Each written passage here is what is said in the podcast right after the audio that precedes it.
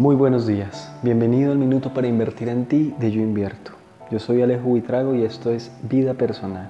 Y hoy te quiero hacer recordar, quiero que recuerdes tu infancia y quiero que recuerdes especialmente aquella visión que tú tenías de ti mismo durante la infancia. Acuérdate de aquello que te gustaba hacer, de aquello que soñabas con realizar. ¿Por qué? Porque posiblemente en esos primeros años de infancia, en esas pequeñas aspiraciones y en esos pequeños sueños, están cifradas las claves de tu talento y de tus dones. Así que si te conectas con eso que soñabas, con eso que anhelabas, muy posiblemente puedas darte cuenta qué tan enfocado estás en este momento para um, ejercer tus talentos y tus dones.